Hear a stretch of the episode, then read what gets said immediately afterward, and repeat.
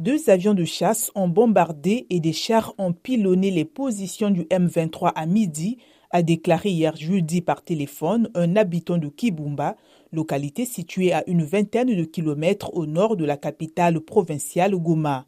Nous avons espoir, nous avançons, ajoutait une source sécuritaire.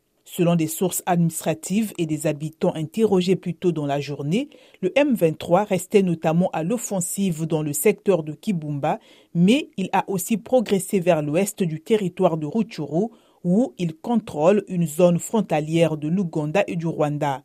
Le groupe avance aussi vers le sud en direction de Goma.